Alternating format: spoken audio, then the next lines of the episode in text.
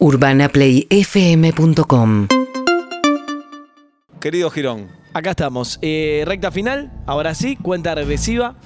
El domingo se vota en la República Argentina y les vengo a contar cómo está parado cada espacio político. Eh, por supuesto, el oficialismo y ese conglomerado de muchos partidos al cual le decimos oposición. Antes que nada, en la casa de esto que ustedes están haciendo o que estamos haciendo, si se quiere, hasta informalmente. en No, una no, esto es encuesta, muy serio, ¿eh? Es muy serio, hay, hay- Sí. hay consultora detrás. Bueno, están todos a la casa de ese voto o indeciso o el que por ahí lo convenció algún espacio y estaría dispuesto, no es tanto porcentaje ese, el que estaría dispuesto a cambiar su voto, pero sobre todo están todos yendo a la casa del votante que no votó. claro. ¿no? El que se quedó en su casa. ¿Cuánta participación hubo en la elección paso en la República Argentina? 67,8%. Una participación baja. ¿Qué quiere el oficialismo? ¿Qué quiere la oposición acá, espalda contra espalda? Que al menos un 10% más de la gente vaya a votar. Eso solo en la provincia de Buenos Perdón, Aires. porque creen que va a ser favorable para ellos. Exacto, Hay un problema ahí. Las dos Sí, partes obvio. creen eso. Claro, Uno las de dos los dos partes está creen eso. o los ¿Quién lo cree con No, más o se pueden repartir los votos también. Eh, bueno, Que eh, se mantenga así. y le conviene al que gana. eso. Sí, Claro. esa es un poco la cuenta que hace cada uno, por supuesto, con sus propios números. Si vos me preguntás quién está, no quiero usar la palabra desesperado, pero muy concentrado en que salga la gente a votar el oficialismo. Mm. Porque los estudios que manejan dicen que, o dan cuenta, o les señalan, les indican que la mayor parte del que no salió a votar lo hizo como una especie de voto castigo al oficialismo diciendo, Pero se sigue creyendo en las encuestas que han mostrado en muchas oportunidades nunca le clave hasta lo- casos contrarios, como es raro, ¿no? A la vez hay- deben ser el único. Ustedes saben que yo n- creo que nunca he traído encuestas porque no, no soy de, de creer en ese sentido. Sí me parece que son buenos los focus group, la- las cosas más, si se quiere, cualitativas, no cuantitativas.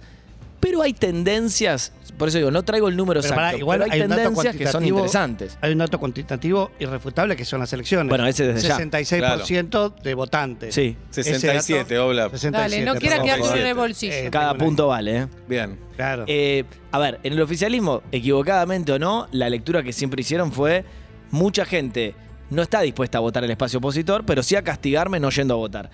Hacia ellos van, y les digo la verdad, estuve investigando mucho este tema en las últimas semanas, con bisturí están yendo. Digo, todos los partidos políticos en la República Argentina, y esto un día deberíamos profundizarlo, tienen acceso prácticamente a todas las bases.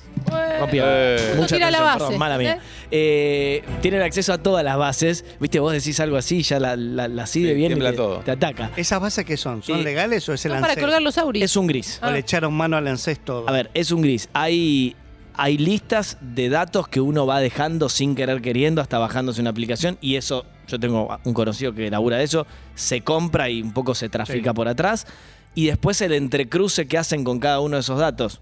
También datos bancarios, también lo que uno tiene registrado en la FIP no secreto, desde, desde tu dirección y, y a, y a qué cosas buscaste, todo se entrecruza. Y yo lo he visto alguna vez en una reunión política, tienen por ejemplo una pantalla grande, un mapa, que te- a mí me lo hicieron y me dio un poco de miedo, que fue, a ver, ¿vos dónde vivís? En tal esquina. Bien. Y vos probablemente votás a tal. ¿Cómo sabes? Y porque mira, en esa esquina, 8 de tu comuna votaron a tal. Y es muy probable que vos estés dentro de esta estadística. Tienen prácticamente todo. Entonces, con ese nivel de especificidad, algún partido con más espalda, otro con menos, pueden ir y lo están haciendo a distintos lugares, por ejemplo el conurbano, a buscar tu voto. Que saben que vos tenés una tendencia a votar de tal manera, porque en tu comuna se votó de tal Te otra quieren manera. convencer que votes de otra manera. Exacto. Y te van a buscar como muy específicamente, e incluso saben, porque vos vas dejando rastros, miguitas de pan, de cuáles serían las cosas que quisieras cambiar en ese lugar. Y por ahí tienen ya un arreglo para que te vaya a buscar muy específicamente el intendente, el gobernador, eh, o te cae Alberto Fernández, como ha pasado en una charla, o un opositor, por supuesto, Pero a es una un charla mano a mano de hormiga. pero existe y hace mucho tiempo y a mí lo que me gusta es cómo se va, digo, no, no lo tenemos tan claro en el día a día, pero yo conozco a alguna gente que labura de esto y cómo realmente todo se sabe. Les cuento una anécdota que me parece interesante. Debate de candidatos en la provincia de Buenos Aires en un canal de cable, ¿no? Todo noticias en TN. Hay un servicio que contrataron el 80% de los espacios políticos que es un monitoreo online, real time, de lo que la gente va sintiendo sobre lo que cada candidato va diciendo. Esto, te digo, lo Pero ¿y cómo saben? con tienen una cantidad, una muestra de gente de la República Argentina de determinado perfil socioeconómico. Digo, está el rico, el clase media, clase media baja, el más pobre, están todos adelante de una televi- de, un- de una- de monitores mirando el eh, debate, en este caso con pulsadores. Entonces las- lo escuchan hablar a Santilli o a Tolosa Paz y van pulsando e incluso tienen una, esto es real, ¿eh? como una palanquita que se gira y te da como hasta muy preciso Intensidad. cuánto te gustó en intensidad o cuánto no te Oh. gustó. Yo lo vi y es impresionante. Entonces, ¿qué pasa? Le dicen a OneRide, que es el asesor de Tolosa Paz, che, mirá que ese tema que acaba de tocar generó un 83% de disgusto entre el votante. de- y viste Por eso, cuando. eso le van a decir en el corte. Eso, pero, pero es así. Ah. Eh, A los que contrataron ese servicio, que lo digo, no tengo problema, los tres espacios políticos más importantes lo contrataron. Obla- Eh, Lo, lo grosso es que no importa nada, no importa lo que sentí, no importa los planes, no importa No, claro, es- propuestas, no importa nada. Convencer. Bueno, eh, ahí están las tecnologías puestas al servicio de algo que si después no te mejora la vida, tampoco sirve de mucho, ¿no? Digo, cuánta guita tirada en especialistas nacionales, extranjeros, en muestreos, todo. Después No también pasa nada. hay un ¿Y punto... ¿Cómo, cómo en ese tema no entra nadie tampoco, Nacho? ¿eh? No se acusan los partidos no. de No, no, no, no. financiamiento de las campañas. No, lo mismo, digo, No se hubo, habla nada ahí. hubo, por Todo ejemplo, por citar una que fue conocida, una polémica en la ciudad de Buenos Aires porque utilizaban o te llegaba un mensaje por ahí de María Eugenia Vidal, en este caso, con bases de datos que vos te habías por ahí registrado para la vacuna y eh, se arman causas judiciales y nunca llegan a nada y todos los espacios políticos tienen alguna denuncia de este estilo y que yo conozca no hay ningún condenado por esto. Hay, por eso digo, un híbrido gris bastante delicado, pero esto que es legal, porque la verdad que la gente eh, eh, No, no, es pagada por ir ahí a ser observada de cómo mira el debate legislativo o el, de- o el debate político, por ejemplo, en un canal de cable, la verdad que está pasando y son intentos pataleos de la política para ver si, eh, manotazos en algunos casos, para ver si logran descular y, y- y craquear la, la mente de la gente. Bueno, en esto están los, los espacios políticos tratando, vuelvo al inicio, de que salga más gente a votar, intentarán un 10% más, significa llevarlo del 67 barra 68 al 77-78, algunos osados dicen 80. De la participación popular dependerá cómo le va a cada espacio. Ustedes saben que trato de no traer números, pero la verdad, esto me lo dicen del oficialismo y de la oposición, todos los sondeos que tienen están arrojando un panorama bastante parecido al de la PASO, ¿no? Eh, nadie pierde ni gana demasiado. Las estadísticas suelen decir que son parecidos, ¿no? Lo- los resultados. Sí, sí. Macri sí. se acercó un poco, Alberto, de las paso a, a la elección general, me acuerdo. Bastante. le- Sí, pero no valió el resultado. No, a- achicó mucho la diferencia, digo, logró recortar, no le alcanzó para, para que Alberto no sea presidente. Por eso digo que los fenómenos de primaria a la general pueden cambiar y no es lo mismo tampoco una legislativa que una presidencial, donde en general hay menos participación en la legislativa. Pero en esto están, digo, tratando de, en estos últimos días, antes de los cierres de campaña que van a ser el jueves, la política intentando que la gente salga a votar. Cierre de campaña rápidamente a mirar Merlo el jueves. Ahí estará Alberto Fernández con todos los candidatos del oficialismo y la gran incógnita. ¿Irá Cristina? ¿Irá Cristina? Bueno, solo lo sabe ella. La verdad, en esto he consultado hasta hace un ratito, No, y hay que 800 ver- veces. Hay no que te- estar res- eh, recién operada también. Eso que le dicen los médicos. Sí. Eh, el, el posoperatorio es bastante bueno, por lo que me cuenta, está muy bien de salud.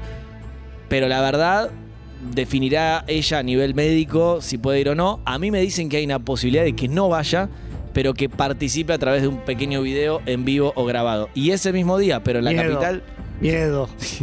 Alberto preguntando, che, ¿qué Sí. grabó? No te podemos No, no te decir. podemos decir. le Por ponemos play y lo ves Sí. ahí. Por favor. No, Puede Alberto surgir no sale cualquier cosa. ¿no? Eh, Sí. y, y por parte de la oposición, para, para ser justos, también. Y además en el video, y a vos, Alberto, Ay, hay bache. tensión. Un bache. Suerte. Sí. Eh, Bien. Bueno, algo de eso podría ¿Y la llegar a pasar porque van a estar todos atentos al día lunes qué pasa dentro del espacio Claro. oficialista. Y la oposición, voy a hablar sobre todo de Juntos porque son quienes como coalición eh, juntaron la mayor cantidad de votos. En la capital de la provincia de Buenos Aires, en La Plata, harán su propio cierre. También, en principio, solos con los candidatos, con algunos otros eh, exfuncionarios nacionales apoyando, pero sin querer. La oposición está jugando a no tener errores eh, forzados. Por eso los verán que, salvo Patricia Bullrich, que asomó la cabeza y tuvo que salir a explicar que jugó bastante de una manera delicada con la salud de Cristina. Dijo, se esconden los en, en los momentos que se la necesita, cuando la estaban operando, y fue polémica. Salvo eso, la verdad que todos los demás están con la cabeza bastante agachada porque ninguno se quiere mandar una cagada, así lo digo. Eh, y están todos trabajando para aprovechar lo más posible estos días. Días que va a tener como dato político el jueves el nuevo dato de la inflación. Y el gobierno se está preparando porque va a ser un cachetazo, ya te digo, alrededor del Atrás de 3%. eso, show del chiste.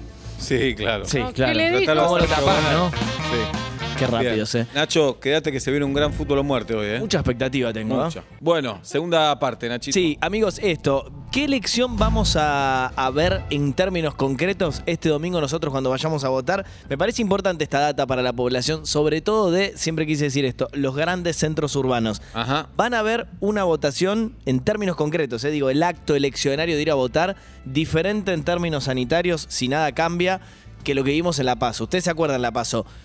Eh, todos teníamos un poco más de miedo. la Pero estaba en tendencia baja. recién. Teníamos tendencia a la baja, no era lo que hoy estábamos viviendo. ¿Y qué pasó? Hubo distancia social en algunos lugares y en otras hubo acumulación en la puerta, por ahí mala organización porque estabas mucho afuera esperando. Cuando entrabas te enterabas que tu mesa estaba vacía y la otra al lado estaba llena. Bueno, ahora el sol y los viejos. Tengamos en cuenta que el sol y Totalmente. los viejitos no van Sí, de la sí. mano. Total. Bueno, Sí. ahora lo que prometen desde la organización, porque todos los espacios políticos y también la Cámara Nacional Electoral han aprendido la elección, se supone, se supone, no le peguen al mensajero el lunes, Peguémosle. que el operativo en la ciudad, en la provincia, en las ciudades grandes de la República Argentina tan vasta, debería ser bastante más aceitado. Y también es verdad que no tenemos la misma situación sanitaria de antes, y esto lo venimos contando. Tengo el reporte recién salió del horno. Por ejemplo, hoy 1.288 contagios en toda la República Argentina. Sí. Y eh, tenemos también eh, 24 muertes, lo cual es un número bajo.